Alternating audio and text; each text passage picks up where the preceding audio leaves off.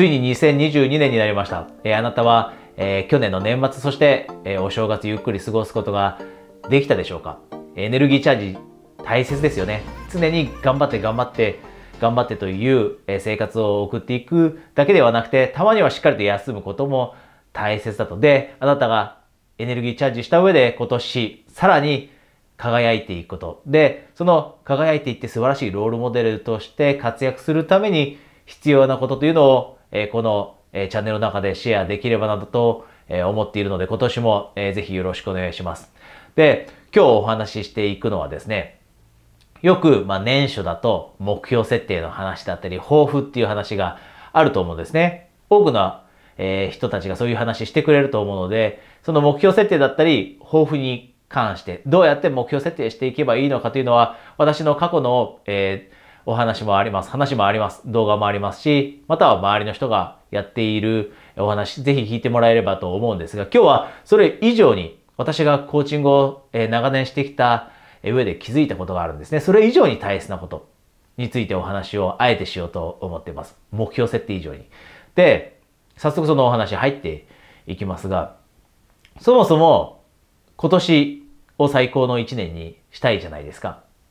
おみくじも引いたかもしれません。あなたのおみくじの結果が大吉だったかも、末吉だったかもしれませんが、みんな素晴らしい一年にしたいなと、去年よりいい一年にしたいなって思うの当然だと思うんですね。で、じゃあ、その最高の一年だったり素晴らしい一年って何かというと、やっぱり充実感を感じる一年じゃないですか。いろんなことを達成したり、または日々の生活から幸せを感じることだったり、そういった状況にいることが最高の一年であって、で、一方で、じゃあその逆って何だろうって考えたときに、最高の一年ではなくて、いや、いまいちな一年だなっていう風になった時ってどんな一年かというと、それっておそらく落ち込んでいた時間が長い一年だったり、不安を感じていた時間が長い一年だったり、ストレスを感じていた時間が長い一年だったり、イライラを感じていた時間が長い一年だったり、だと思うんですね。で、つまりここで何が言いたいかというと、最高の一年だったり素晴らしい一年を過ごす上で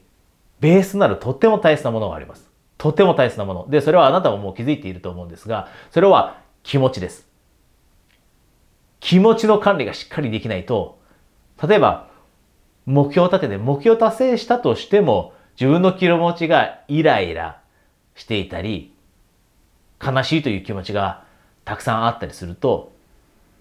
物事を達成したとしても、目標を達成したとしても、その1年が良かったかなって振り返るかというとなかなか振り返れないんですね。これは私のコーチングクライアントさんで私もよく経験します。1年間の中で目標を設定したんだけど、でも、いやいや、最高の1年だったとは言えないですというような人もいます。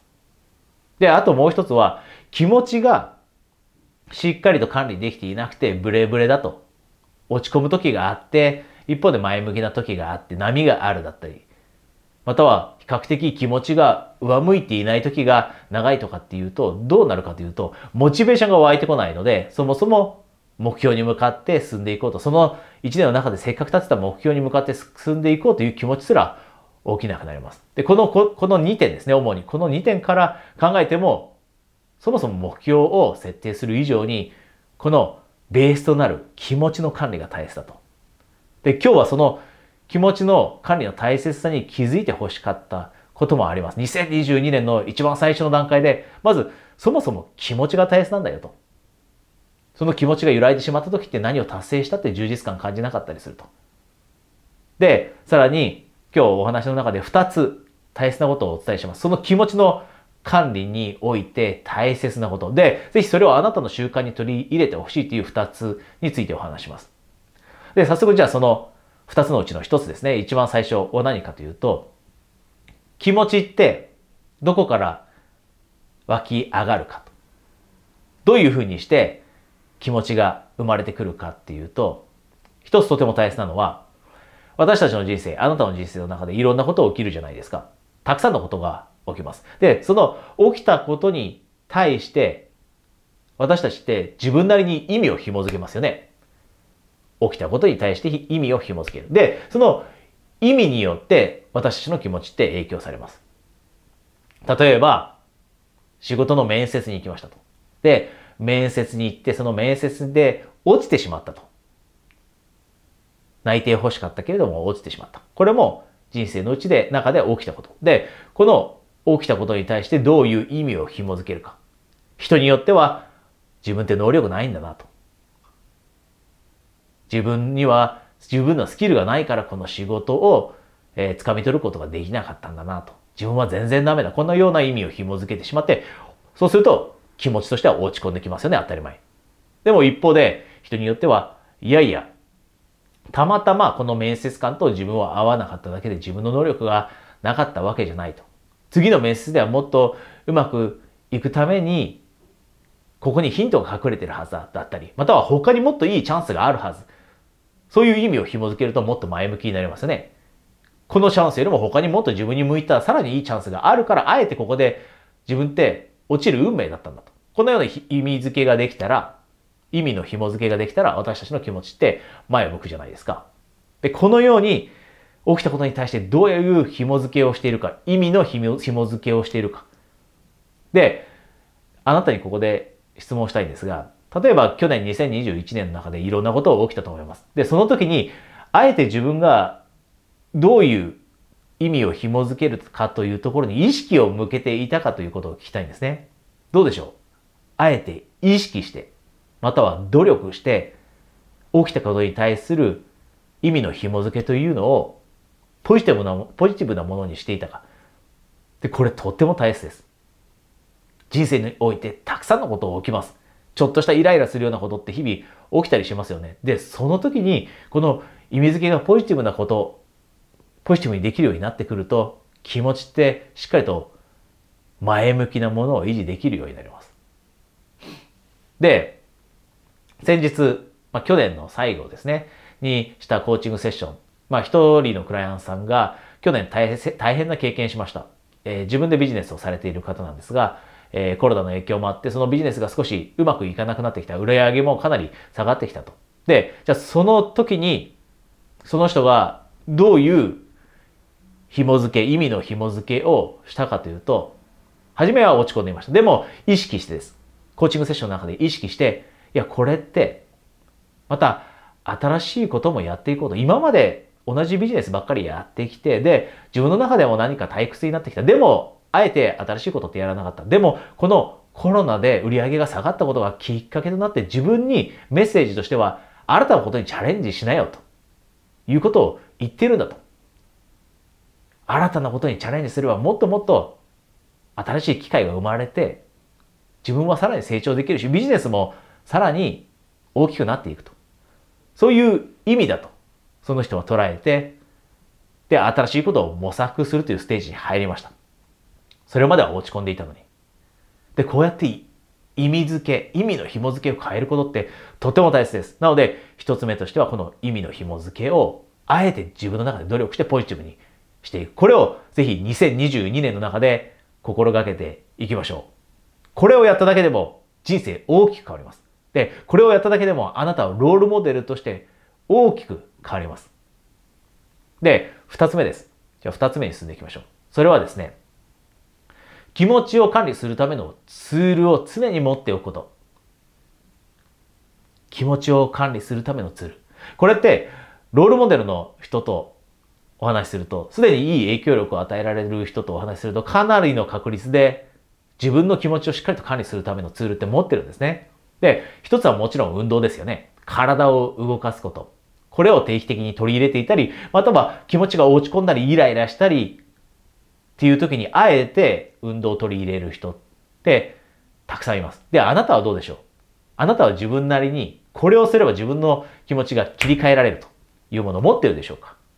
で持っていないのであれば、のであれば2022年、ぜひ習慣として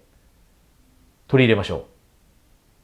で、必ずしも運動じゃなくていいです。人それぞれスタイルってあるじゃないですか。運動が好きな人もいます。で、運動絶対嫌だっていう人もいるんですね。散歩すら嫌だっていう人だっています。であれば、他の方法を見つける。本を読むことだっていいかもしれませんし、メディテーションをすることだっていいかもしれませんし、あなたに合ったものを。で、私のクライアントさんで、こんな人いました。私よく、まあ、トランポリン進めるんですね。私自身もトランポリン持っていて、気持ちの切り替えに使うんですけど、その人もトランポリンを購入して、で、その人はよくイライラしたり、落ち込んだ時にトランポリンに乗って、自分の大好きな音楽をもうガンガン流しながらトランポリンに飛んで、で、さらにその上でやるのは、もう体をものすごい動かすらしいんですね。普段は動かし、動かさないような体の動かし方をすると。もう5分10分はとにかくもう狂ったように体を動かすそうなんです。で、それを5分10分やっただけでイライラという気持ちが切り替えられたり、落ち込んでいるという気持ちが切り替えられたりすると。で、あなたにも別にトランポリンにを使って飛んで、で、面白い体の動かし方をしましょうって言ってるわけではないです。でもあなたのスタイルに合ったことをやって、でそれをもう日々の生活の中で取り入れていくと。で、この今日お話した2つのことをやってもらうだけでも2022年、必ず変わります。今以上に充実感って感じられるようになります。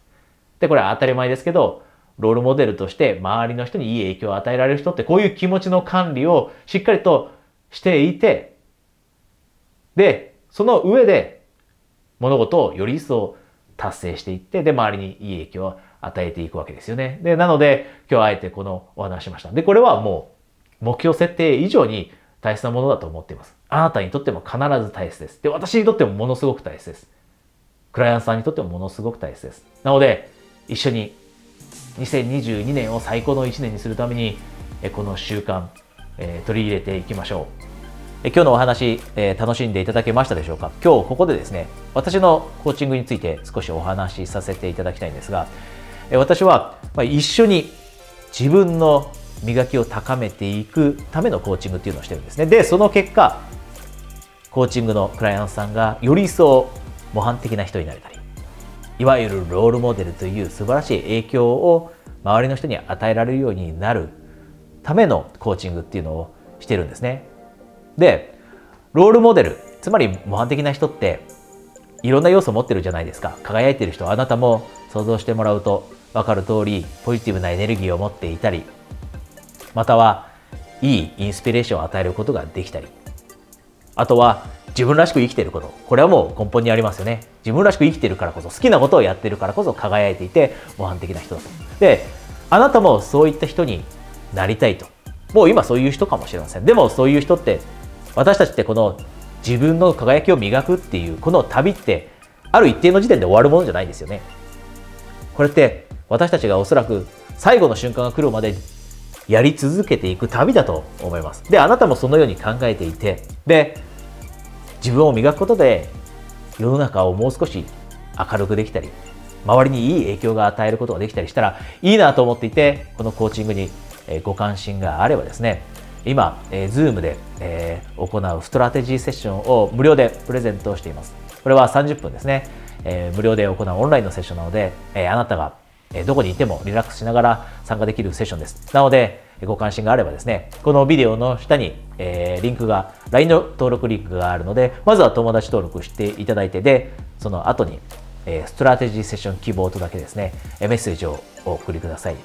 えー、お送りいただいた方には順次、え、情報をお届けするようにします。それではストラテジーセッションであなたと直接、えー、1対1で、え、お話しできるのを楽しみにしています。